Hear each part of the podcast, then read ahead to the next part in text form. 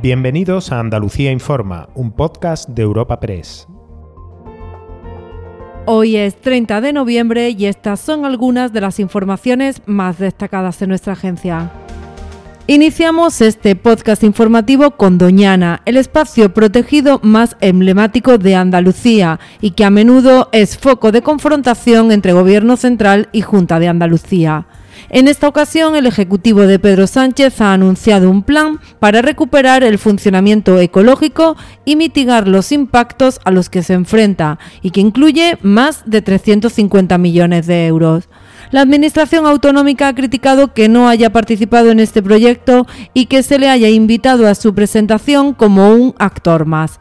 Poniendo por delante la situación de Doñana, el presidente del Consejo de Participación de este espacio natural, el biólogo Miguel Delibes, ha instado este miércoles a trabajar todos juntos con un plan común en el que todos crean. Para mí lo más urgente es que eh, Junta y Ministerio se reúnan, eh, acuerden trabajar conjuntamente en un programa, lo debatan, entre otros sitios en el Consejo de Participación que yo presido, incorporen ayuntamientos, incorporen fuerzas sociales y, y avancemos todos juntos con un plan común que todos nos creamos.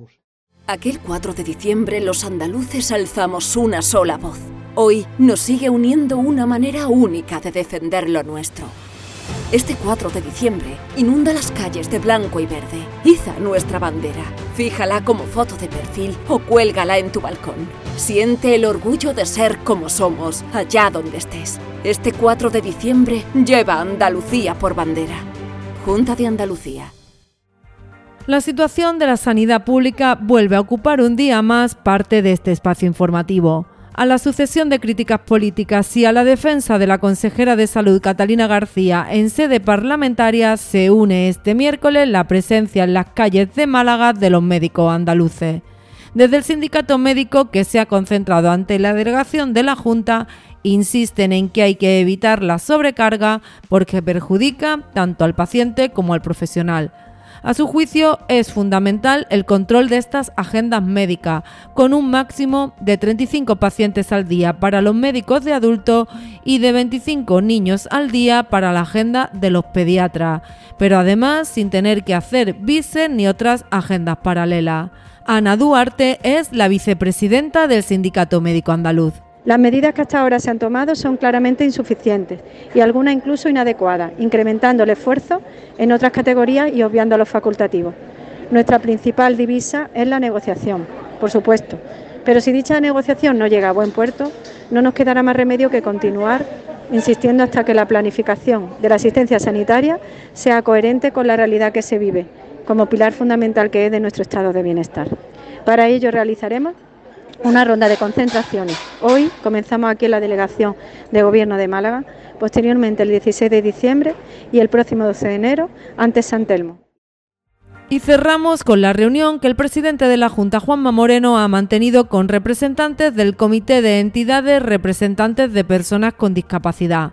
El presidente ha defendido el compromiso inquebrantable del gobierno andaluz, trabajando desde todas las áreas de gobierno pero además también ha acudido al Palacio de San Telmo un grupo de jóvenes con discapacidad con motivo del Día Internacional que se celebra el próximo 3 de diciembre.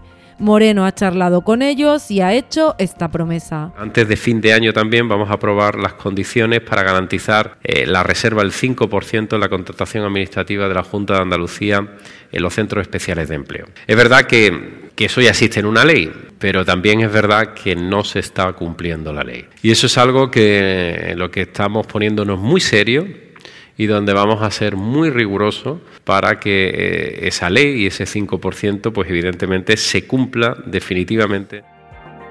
Recuerda que puedes encontrar estas y otras muchas noticias en la sección de Andalucía en nuestra web europapress.es.